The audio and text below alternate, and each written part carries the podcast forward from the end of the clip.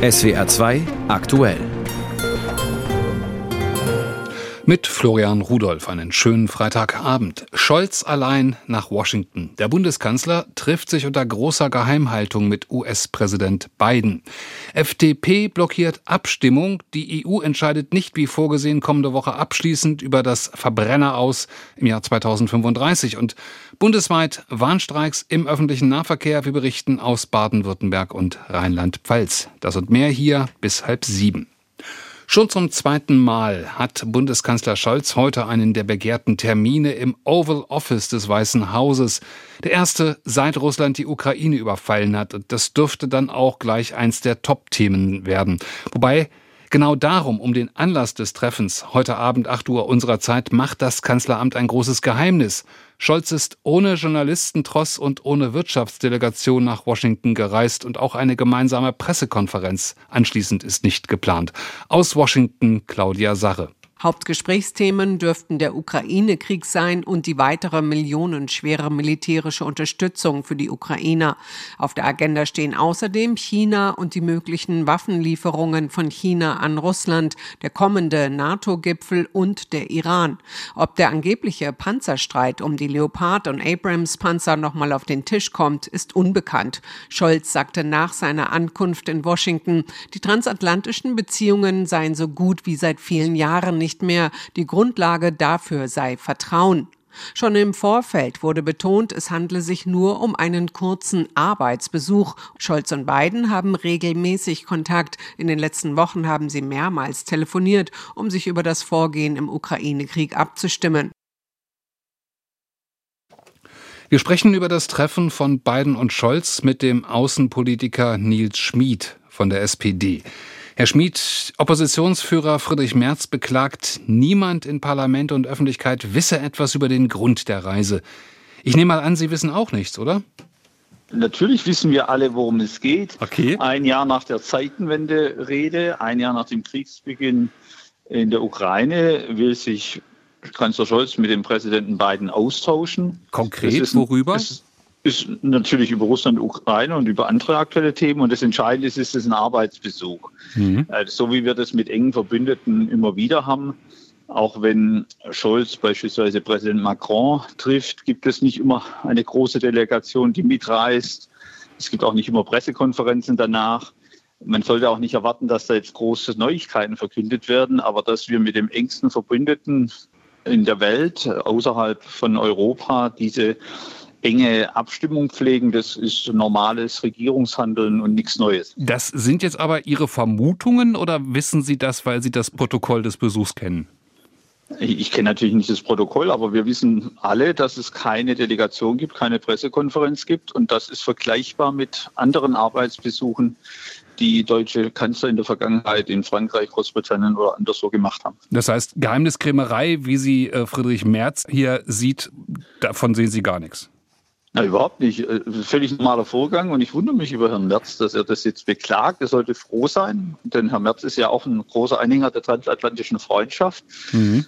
Er sollte froh sein, dass das so gut läuft. Und ich finde das wichtig, dass Staatsoberhäupter bzw. Regierungschefs die Möglichkeit haben, sich auszutauschen, ohne immer gleich fertige Produkte präsentieren zu müssen. Mhm. Und gerade bei den Themen, die gerade anstehen, das ist ja alles. Russland, Ukraine ja. oder auch die, die Gefahr, die vom Iran ausgeht, ist es wichtig, dass es einen solchen Austausch gibt. Das ist ja alles hochbrisant. Ich meine, nur mal ein Beispiel zu nennen: Von den Telefonaten des Bundeskanzlers mit Putin gibt es keinen Mitschnitt und Bums. Es wird geraunt, der russische Präsident habe Scholz da mit Atomraketen gedroht. So eine Legendenbildung ist doch auch nichts, was wir brauchen in der Situation im Moment. Natürlich, aber es ist völlig normal, dass es solche Gespräche gibt. Und wie gesagt, bei Präsident Biden braucht man nichts hineingeheimnissen. Und selbst bei den Telefonaten mit Putin gab es immer danach eine, eine Presseerklärung, mhm. wo über die Themen berichtet wurde. Aber es ist eben, auch wenn manche sich das vielleicht wünschen, keine Live-Übertragung aus solchen Gesprächen möglich. Das transatlantische Verhältnis, das stand ja zuletzt immer wieder auf der Probe. Unsichtbar hat die New York Times zum Beispiel den Kanzler bei seinem ersten Besuch genannt. Zögerlich zaudern sind Attribute, die dem German Partner zugeschrieben werden. Ist ja nun keine besonders zufriedenstellende Sichtweise aus Berliner Sicht, oder?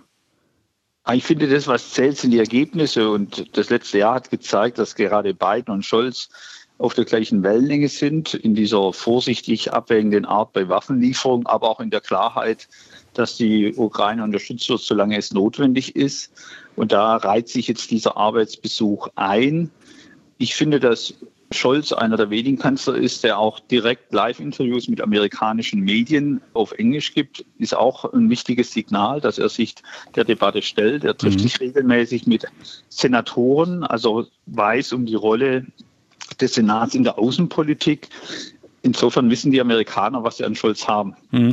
Ja, nun, wo Sie die Waffenlieferung ansprechen, gerade bei den Kampfpanzern hält sich ja hartnäckig die Darstellung, Scholz habe Druck auf Washington ausgeübt, Abrams Kampfpanzer zu liefern, damit Deutschland mit seiner Leo-Lieferung nicht alleine dasteht.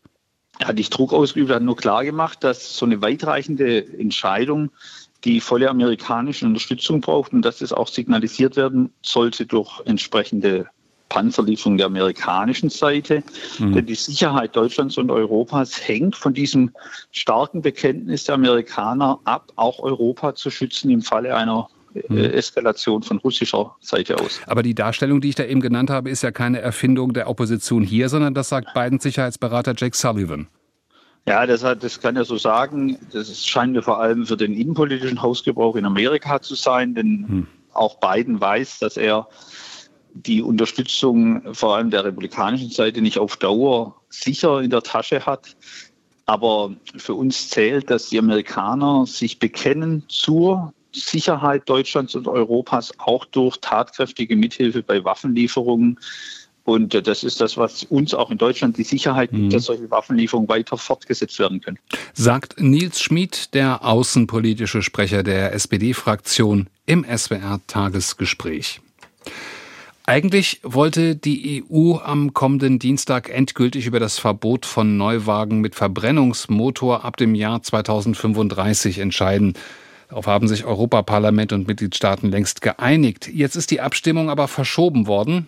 Der Grund? Die FDP beharrt auf eine Ausnahme für Fahrzeuge, die mit synthetischen Kraftstoffen angetrieben werden, diesen sogenannten E-Fuels und trägt den Ampelstreit mit den Grünen von Berlin direkt nach Brüssel. Der FDP-Europaabgeordnete Jan-Christoph Oetjen. Wir dürfen uns nicht auf eine Technologie alleine festlegen, sondern brauchen alle Optionen, um das Ziel der Dekarbonisierung und der CO2-Neutralität im Verkehr zu erreichen. Eigentlich haben sich Mitgliedstaaten und EU-Parlament schon im vergangenen Herbst auf das Gesetz verständigt, wonach neu zugelassene Pkw und leichte Nutzfahrzeuge ab 2035 emissionsfrei fahren müssen. Das Parlamentsplenum hat den Beschluss Mitte Februar besiegelt. Jetzt steht noch die abschließende Zustimmung der Mitgliedstaaten aus. Der grünen Abgeordnete Michael Bloss erklärt, das ist eine große Blamage für die Bundesregierung auf der europäischen Ebene. Deswegen braucht es jetzt ein Machtwort von Olaf Scholz. Die CDU hält die Verschiebung der Abstimmung aus inhaltlichen Gründen für richtig. Sie lehnt das Verbrennerverbot ab und plädiert für ein Anrechnungssystem für synthetische Kraftstoffe, sagt der verkehrspolitische Sprecher der Unionsgruppe im EU-Parlament Jens Giesecke. Jetzt ist es am Bundesverkehrsminister Wissing, diese Position auch durchzusetzen. Ich habe da ernsthafte Zweifel, weil in der Vergangenheit hat sich der Bundesverkehrsminister weder in Berlin noch in Brüssel mit Positionen durchsetzen können. Bundesverkehrsminister Volker Wissing hat einen Vorschlag der EU-Kommission gefordert, wie nach 2035 mit klimaneutralen Kraftstoffen betankte Fahrzeuge weiter zugelassen werden können. Im Gesetz ist die entsprechende Aufforderung an die Kommission in Form eines rechtlich nicht bindenden Erwägungsgrundes enthalten. Kommissionsvize Franz Timmermans hatte nach der Ratseinigung am 29. Juni vergangenen Jahres erklärt, man sei offen für Vorschläge der Hersteller und werde bis 2026 eine Bewertung abgeben. Kommissionschefin Ursula von der Leyen wird am Wochenende zur Kabinettsklausur nach Meseberg kommen, um direkt mit den Verantwortlichen zu beraten. Sollte Deutschland sich bei der abschließenden Abstimmung enthalten, wäre das Gesetz gescheitert. Denn eine Enthaltung gilt als Nein und Italien, Polen und Bulgarien wollen nicht zustimmen. Damit wäre die nötige qualifizierte Mehrheit nicht erreicht. Allerdings haben weder Brüssel noch Berlin ein Interesse daran, das gesamte Gesetz scheitern zu lassen. Die Autohersteller brauchen Planungssicherheit. Viele sind längst auf E-Mobilität eingeschwenkt. Einige Konzerne wollen ihre Flotten schon vor 2035 entsprechend umstellen. Für die EU-Kommission stellt das Gesetz zum Aus des Verbrennungsmotors einen zentralen Bestandteil ihres Klimapakets dar. Die Gemeinschaft will ihre Emissionen bis 2030 um 55 Prozent senken im Vergleich zu 1990 und bis Mitte des Jahrhunderts klimaneutral werden. Aus Brüssel berichtete Jakob Mayer. Deutschland blamiert sich und riskiert Europas Klimaziele, meint EU-Korrespondent Holger Beckmann in seinem Kommentar. Wenn vom guten Ruf Deutschlands in der Europäischen Union noch irgendetwas übrig sein sollte, dann ist diese Bundesregierung gerade dabei, den Rest davon endgültig zu verspielen. Und warum? Weil ein deutscher Verkehrsminister von der FDP entweder seine positiven Emotionen dem Verbrennungsmotor gegenüber nicht in den Griff bekommt, was zumindest merkwürdig erscheinen würde, oder weil er ernsthaft glaubt, mit diesem Thema nennenswert mehr Zuspruch für seine bei der Wählergunst erheblich ins Trudeln geratene Partei gewinnen zu können. Eine Partei, die sich bekanntlich liberal nennt und die ja auch immer wieder gern behauptet, außerordentlich europafreundlich zu sein. So Ganz sicher nicht. Denn was passiert da gerade? Deutschland blockiert eine Entscheidung, die in der EU seit Monaten ausgemachte Sache ist. Das Verbot des Verbrennungsmotors in neuen Autos, PKWs und Minivans ab 2035. Darauf hatte man sich geeinigt, alle miteinander, die Mitgliedstaaten mit der EU-Kommission, mit dem Europäischen Parlament.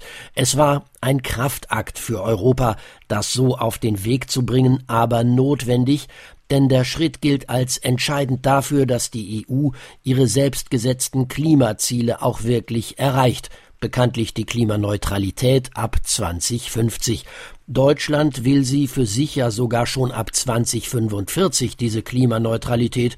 Da wird es sicher helfen, wenn der Verbrenner eine möglichst lange Zukunft hat. Verkehrsminister Volker Wissing jedenfalls scheint das wirklich zu glauben. Wie sonst könnte er mit klarem Verstand dafür sorgen, dass Deutschland dieses ausverhandelte Verbrennerverbot quasi auf den allerletzten Metern blockiert, wo die Bundesregierung es in den Verhandlungen bisher doch mitgetragen hat. Mit so einem Verhalten stößt man in Europa quasi allen vor den Kopf, außer vielleicht Polen, Bulgarien und Italien, die auch ihre Bedenken hatten und sich jetzt ganz tüchtig freuen, weil sie sich mit ihrem Widerstand hinter Deutschland verstecken können. Was für eine in jeder Hinsicht schöne Koalition. So bringt man Europa nicht voran, so zerlegt man es, ganz abgesehen davon, dass einem der Klimaschutz an dieser Stelle offensichtlich völlig egal ist. Hauptsache, die Motoren röhren auch in Zukunft immer noch so schön wie gestern und wie vorgestern, und es kommt weiter richtig etwas aus dem Auspuff. Wo soll sie denn sonst herkommen, die Freude am Fahren? Sicher, die FDP nennt das technologieoffen mit synthetischen E-Fuels sei das klimaneutral machbar. Mag sein, aber um welchen Preis? E-Fuels sind ineffiziente Energiefresser. Man wird sie künftig vor allem für die Luftfahrt brauchen oder für den Schiffsverkehr. Nein, wer mit diesen Kraftstoffen die Herzen der deutschen Verbrennerfreunde gewinnen und damit jetzt politisch punkten will, der hat offenbar überhaupt nicht begriffen, worum es eigentlich geht. Um Europas Zukunft nämlich. Und nur mal als Hinweis aus Brüssel an die Ampel in Berlin. Es ist nur die FDP. SPD und Grüne wollen das Verbrennerverbot ja. Höchste Zeit, dass der Bundeskanzler diesen Bundesverkehrsminister jetzt zurück in die Spur bringt.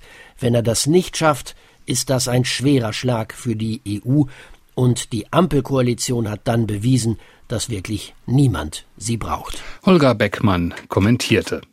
Warnstreiks im öffentlichen Nahverkehr heute in sechs Bundesländern, auch in Baden-Württemberg und Rheinland-Pfalz. Und für den Streiktag hat sich die Gewerkschaft Verdi mit Fridays for Future zusammengetan. Gemeinsam protestieren sie für Klimaschutz und Verkehrswende. In den von Warnstreiks betroffenen Ländern sind Nahverkehrsunternehmen in kommunaler Hand und deshalb gilt dort der Tarifvertrag des öffentlichen Dienstes und um den wird gerade schwer gerungen. Für viele, die heute auf Busse und Bahnen angewiesen sind, bedeutete das erhebliche Einschränkungen so auch in Freiburg. Dort haben die Klimaprotestler mit Schulstürmungen den Unterricht unterbrochen und zum gemeinsamen Streik aufgerufen. Maya Rollberg berichtet.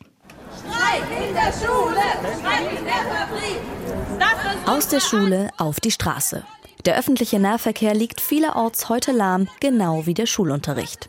Noch vor der ersten großen Pause hat in Freiburg unter dem Motto Tomorrow's too late, also morgen ist zu spät, Fridays for Future zum Schulstreik aufgerufen. Enno Rau ist 18 Jahre alt und hat den heutigen Streik und die Schulstürmungen mitorganisiert. Er ist schon seit Beginn der Klimastreiks freitags fast öfter auf den Straßen statt in der Schule. Wir erwarten uns halt konkrete Reaktionen in der Politik. Ein Ausbaustopp für Bundesstraßen und Autobahnen zum Beispiel und eine Kapazitätsverdopplung für den ÖPNV bis 2030. Um dieses 1,5 Grad Ziel von Paris zu erreichen, müssen wir jetzt schnell handeln und bis 2030 klimaneutral werden. Mit dem jetzigen Kurs schaffen wir die 1,5 nicht und deswegen müssen wir jetzt konkret handeln. Der Tag stand heute im ganzen Land unter dem Motto politisches Engagement für Klima und den öffentlichen Dienst.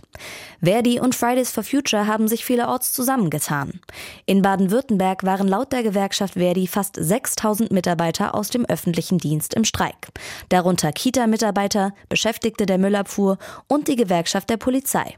Sie fordern 10,5 Prozent mehr Geld für die Beschäftigten im öffentlichen Dienst. In Karlsruhe haben am Mittag mindestens 1500 Menschen auf dem Marktplatz für bessere Arbeitsbedingungen und das Klima demonstriert. In Tübingen waren 4000 Leute auf den Straßen und auch in Ulm, Aalen, Heidenheim und in Biberach kamen am Nachmittag viele Menschen zusammen, um ein Zeichen für Klimaschutz und bessere Arbeitsbedingungen zu setzen. In Freiburg schlossen sich mehr als 6000 Menschen dem Demozug durch die Stadt an. Die Stimmung war gut, was Enno positiv stimmt. Mir ist wichtig, dass die Leute heute Spaß haben. Trotzdem würde ich mich natürlich sehr freuen, wenn mit sehr viel Energie Druck auf die Regierung gemacht wird, dass endlich was passiert in der Politik, weil alle hier warten darauf und es ist, ist auch höchste Zeit dafür. Und wir schauen nach Mainz. Dort berichtet Sabine Geipel über den Streiktag in Rheinland-Pfalz. Wo sonst am Morgen Hochbetrieb an Bahnhofsvorplätzen und Bushaltestellen herrscht, hieß es heute Stillstand, Leere. In Bewegung nur die Laufbänder auf den Anzeigetafeln. Warnstreik von 4 bis 4 Uhr heißt es dort. Es verkehren keine Stadtbusse und Straßenbahnen. Von dem Ausstand wurden viele Pendler kalt erwischt, etwa in Mainz. Ich habe es gerade erfahren und ich weiß nicht, ob meine Bahn kommt. Ich bin sowieso schon zu spät zur Arbeit. Das ist äh, gerade ein bisschen beschissen, würde ich mal sagen. Ich muss irgendwie zur Arbeit kommen und jetzt muss ich natürlich gucken, wo finde ich noch einen Bus. Stadtbusse fuhren in Mainz heute keine. Auch Straßenbahnen blieben in ihren Depots. Ebenso in Ludwigshafen. Hier verkehrten keine Busse und Bahnen der Rhein-Neckar-Verkehrsgesellschaft. Laut Verdi mit Folgen für zwei Millionen Menschen in der Region. Im Streik ebenfalls die Beschäftigten der Stadtwerke Trier und Pirmasens sowie der SWK in Kaiserslautern. Dafür an vielen Standorten Kundgebungen der Gewerkschaft Verdi mit gelben Warnwesten, Trillerpfeifen und Transparenten. Damit die Arbeitgeber merken, wir machen einen guten Job und wir wollen dafür auch besser entlohnt werden. Ein Fahrer, der hier anfängt, ist nicht fähig, mit diesem Lohn seine Familie zu ernähren. Und unsere Löhne hier im öffentlichen Dienst, die hinken eigentlich schon seit Jahren hinterher. 10,5 Prozent mehr Geld möchte die Gewerkschaft für die Beschäftigten im öffentlichen Dienst der Kommunen und des Bundes erreichen mindestens 500 Euro mehr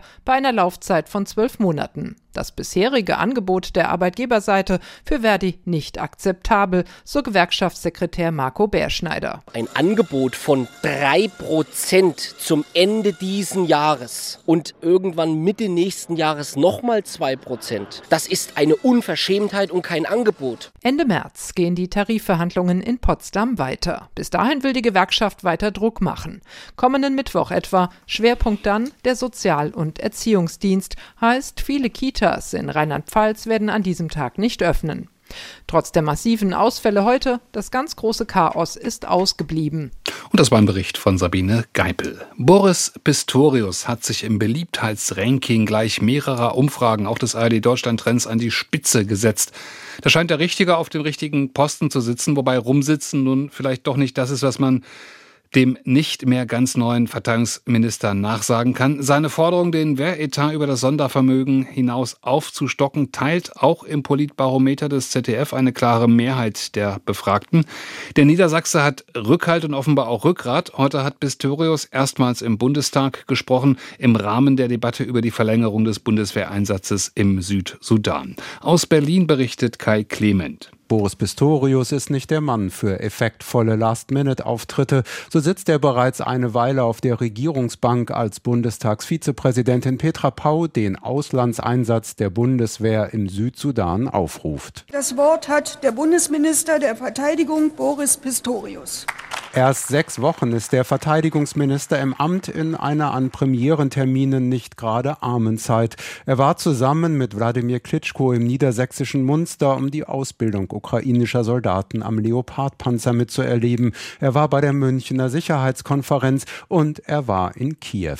Im Bundestag spannt er nun den Bogen vom russischen Überfall auf die Ukraine hin zum eigentlichen Thema der Lage im Südsudan, dem erst 2011 gegründeten und damit damit jüngsten Staat der Welt. Zum einen bringe der Einsatz dort auch Europa Stabilität, indem er Migrationsgründe verringere und weil wir das Engagement in dieser Region nicht denen überlassen können, das ist der zweite Grund, denen die Stabilität weitaus weniger am Herzen liegt. Man könnte auch sagen, es ist ihnen egal. Wir alle kennen die Aktivitäten Russlands und Chinas an diesen Orten. Die Bundesregierung will die Beteiligung an der Blauhelm-Mission UNMISS um ein Jahr verlängern. Es ist eine äußerst sparsame Beteiligung am größten UN-Einsatz. Fast 18.000 Kräfte entsenden die Vereinten Nationen, maximal 50 dagegen nur die Deutschen. Aktuell sind es sogar nur 14. Die aber trügen dazu bei, sagt Pistorius, dass die Lage im Südsudan hierzulande nicht vergessen werde. Äußerste Brutalität, ethnische Konflikte, sexualisierte Gewalt. Die Lage vor Ort, und das kann man gar nicht anders beschreiben, ist erschütternd. Der Verteidigungsminister improvisiert bei dieser Premiere nicht. Er liest seine Rede weitgehend vom Manuskript ab und bekommt dafür freundlichen, aber keinen überbordenden Applaus. Und die Mission ist dabei hoch angesehen, sowohl im Land selbst als auch in den Nachbarstaaten. Auch das ist wichtig. Sagt der Minister. Was er nicht sagt, die Lage im Südsudan ist damit eine ganz andere als beim deutschen Einsatz in Mali, den die dortige Regierung tatkräftig behindert. Deshalb gibt es auch ampelintern durchaus Kontroversen, für wie lange man die Truppen dort im Westen Afrikas verlängern will. Kein Streit im Bundestag dagegen zum Südsudan, nur die Linke ist dagegen und würde die Einsatzkosten lieber direkt in Entwicklungshilfe umwidmen. Am Ende wird der Regierungsantrag wie erwartet an den zuständigen Auswärtigen Ausschuss überwiesen. Kai Clement berichtete aus Berlin. Vor mehr als drei Jahren hat das Bistum Mainz eine Studie zum sexuellen Missbrauch an Kindern und Jugendlichen in Auftrag gegeben. Heute ist die Untersuchung veröffentlicht worden und die Kirchenführung in Mainz hat dem Termin entgegengezittert. Zu Recht, wie sich herausstellte, mehreren früheren Mainzer Bischöfen wird ein verheerender Umgang mit dem Thema Missbrauch attestiert. Ihnen sei es mehr darum gegangen, das System katholische Kirche zu schützen, als Opfern zu helfen. Einzelheiten aus Mainz von Lucretia Gartner. Angespannt wirkte der Mainzer Bischof Peter Kohlgraf, als er in den überfüllten Raum kam, in dem die Missbrauchsstudie vorgestellt wurde. Sein Weihbischof hatte vor einigen Tagen in einer Predigt gefragt, in welchen Abgrund werden wir schauen müssen. Heute ist klar, in einen gewaltigen Abgrund. Sexueller Missbrauch wurde im Bistum Mainz jahrzehntelang verharmlost, verschwiegen, vertuscht. Zu diesem Urteil kommt der Regensburger Rechtsanwalt Ulrich Weber. Das Bistum Mainz als verantwortliche Institution hat durch unangemessenen Umgang und mangelnde Kontrolle in vielen Fällen sexuellen Missbrauch begünstigt. Pfarrgemeinden hätten sich mit beschuldigten Priestern solidarisiert, die Aufklärung erschwert und somit weiteren Missbrauch ermöglicht. 25.000 Seiten Akten und Archivmaterial hat der Anwalt untersucht, etwa 250 Gespräche mit Betroffenen geführt, 401 Opfer wurden identifiziert. 72 Prozent der Betroffenen müssen mehrfachen Übergriffen erleiden. Die Altersspanne der Betroffenen liegt zwischen drei Jahren und 62 Jahren. Die Hälfte der Betroffenen wurden Opfer einer schweren oder besonders schweren Straftat. Doch die 181 Beschuldigten seien häufig von ganz oben geschützt worden, auch in der Amtszeit des langjährigen Mainzer Bischofs und Vorsitzenden der Deutschen Bischofskonferenz, Kardinal Karl Lehmann. Auf Meldungen erfolgt Abwehrhaltung. Wahrheiten werden zurückgehalten, verzerrt falsch dargestellt, Vorfälle werden verharmlost, Zeugen und Betroffene beschwichtigt und beeinflusst. Das Bistum habe sogar versucht, staatsanwaltschaftliche Ermittlungen zu beeinflussen. Zwar habe sich ab 2017 der Umgang von Kardinal Lehmann mit dem Thema Missbrauch verändert, aber obwohl in den Leitlinien gefordert, sieht Bischof Lehmann den Umgang mit Missbrauchsfällen nie als Chefsache an. Seinen mit eigenen Worten formulierten Anspruch, für den Umgang mit sexueller Gewalt in der katholischen Kirche und im Bistum Mainz hat er selbst zu keiner Zeit erfüllt. Lehmanns Nachfolger im Amt, Bischof Peter Kohlgraf, sprach in einem ersten Statement von Versagen seiner Vorgänger. Ihnen war der Schutz von Tätern und Kirche wichtiger als die Not von Betroffenen. In einer ersten Reaktion auf das Gehörte von heute kann ich sagen, um der Wahrheit für die Betroffenen willen darf es keine unantastbaren Denkmäler mehr geben.